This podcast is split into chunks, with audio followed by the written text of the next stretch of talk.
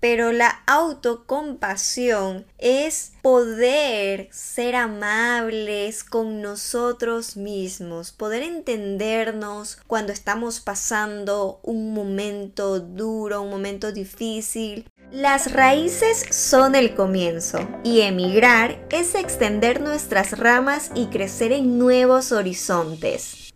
De raíces a ramas, un podcast para inspirarte en tu propio viaje.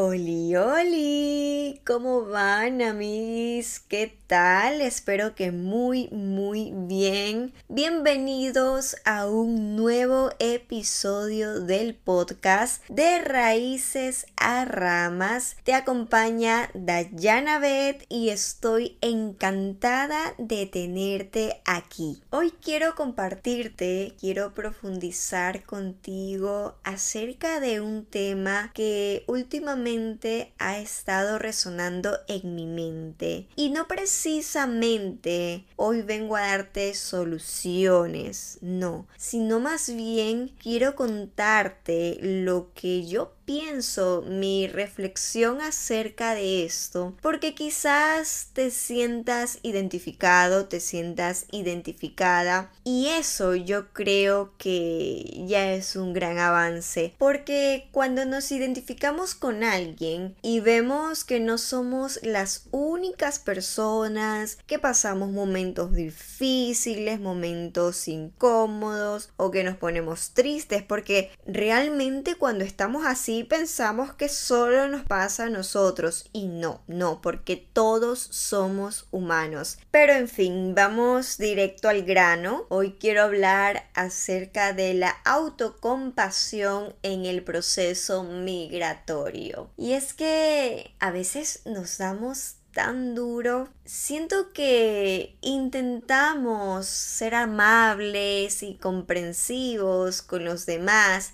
pero nos resulta difícil hacerlo con nosotros mismos. Ser así con los demás es tener compasión, pero la autocompasión es poder ser amables con nosotros mismos, poder entendernos cuando estamos pasando un momento duro, un momento difícil, porque no sé si te pasa, pero a veces cuando uno está mal, cuando uno se pone mal, literalmente te pones mal por estar mal, o sea, te sientes como culpable por estar así. Y es peor, y es peor y a mí me ha pasado. En ocasiones me sigue pasando, ahora soy más consciente y trato de direccionarme porque sé que si me pongo mal o me siento culpable por estar de bajón, por estar así, es peor. Porque mientras más lo pensamos, más está ahí esa emoción, ese sentimiento. En cambio, si soltamos, nos comprendemos, nos abrazamos nosotros mismos, pues más pronto se va a ir. Para muchas personas que nos aventuramos a probar vida en un nuevo país o de hecho a ir por una temporada corta también es válido, no solo para quien se va directamente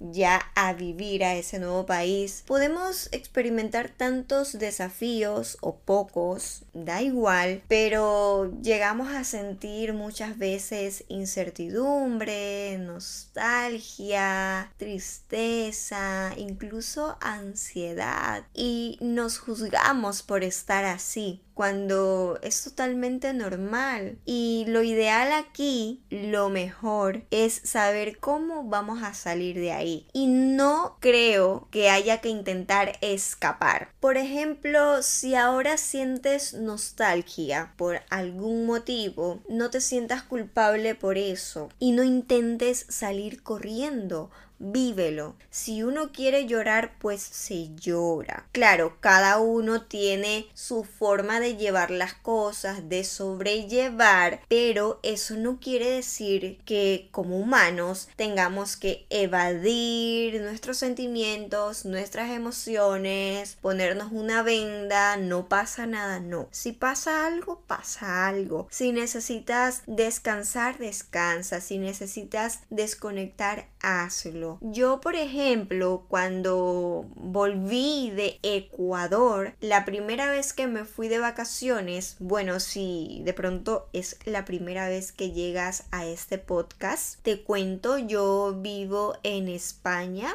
hace algún tiempo, soy de Ecuador y bueno, volví a mi país de vacaciones después de tres años. Me fui de vacaciones, luego ya tocó mi retorno a Barcelona porque vivo en Barcelona y me vine muy contenta, claro está que me dio pena, me dio nostalgia volver a despedirme, pero no me imaginé que llegando a Barcelona, creo que al segundo día o algo así, me empecé a sentir mal.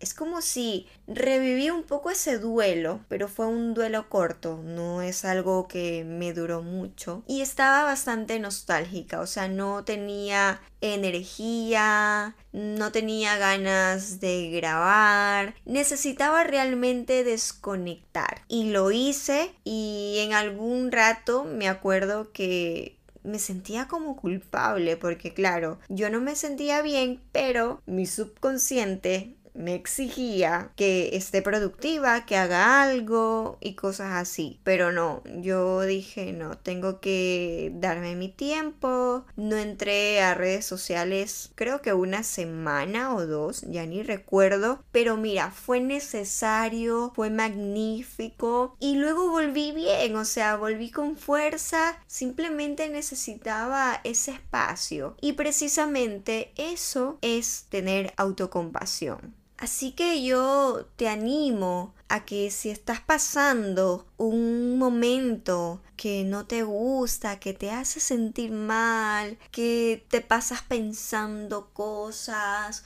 o con preocupaciones, qué pasará mañana, deja de pensar y preocuparte tanto por el futuro o deja de vivir en el pasado. El pasado son aprendizajes. El futuro va a depender de lo que creamos hoy, de lo que creamos y creemos. Así que hay que enfocarnos en el presente, sin dejar nuestras responsabilidades del futuro.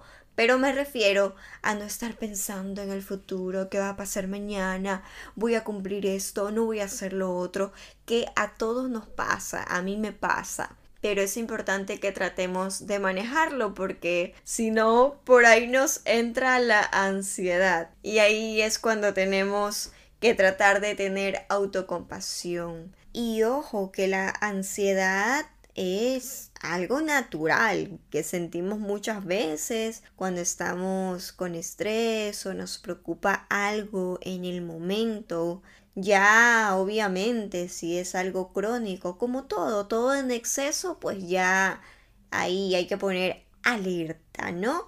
Pero yo quiero contarte que a mí me funciona verme como una amiga cuando quiero tener autocompasión, cuando trato de tener autocompasión. Entonces, si estoy pasando por A o B motivo, trato de verme desde afuera, porque cuando estoy muy metida en mis pensamientos y en mis cosas locas, me bloqueo, me bloqueo y no hay salida. Entonces, bueno, respiro y luego me veo desde afuera y digo, ok, si una persona que yo amo, que yo quiero mucho, está pasando lo mismo que yo, ¿qué le diría? Y ahí es como que veo claridad. No me culpo tanto, no me doy tan duro y me termino dando consejos yo misma. en serio, me termino yo misma dando consejos porque ya me pongo en esa posición, ¿ya? Porque cuando nosotros hablamos con alguien, un amigo, un familiar, nos cuenta algo porque a lo mejor necesita desahogarse y al mismo tiempo que pues podamos brindarle nuestro apoyo, damos lo mejor, ¿verdad? Así mismo debería ser con nosotros mismos. Así que, amiguis, no te des tan duro, no te des tan duro si estás pasando uno de estos momentos que te genera nostalgia, incertidumbre, miedo, ansiedad. Abrázate, trata de tener autocompasión de ser tu mejor amigo, tu mejor amiga, acompáñate, no necesitas tener todas las respuestas ahora. En algún momento lo entenderás. No trates de estar preguntando ¿por qué? ¿Por qué me está pasando esto a mí? Que de hecho eso hablé en el episodio anterior de cómo cambiar el por qué por el para qué para poder encontrar aprendizajes, propósitos. Pero bueno, en fin, trátate bonito, sé amable contigo mismo. Tratemos de ser nuestros mejores amigos, de conversar con nosotros, de no darnos tan duro. Y si lo necesitas, te mando un abrazo muy, muy fuerte. Te mando también la mejor vibra, mucha fuerza y te espero en un próximo episodio. Chao, chao.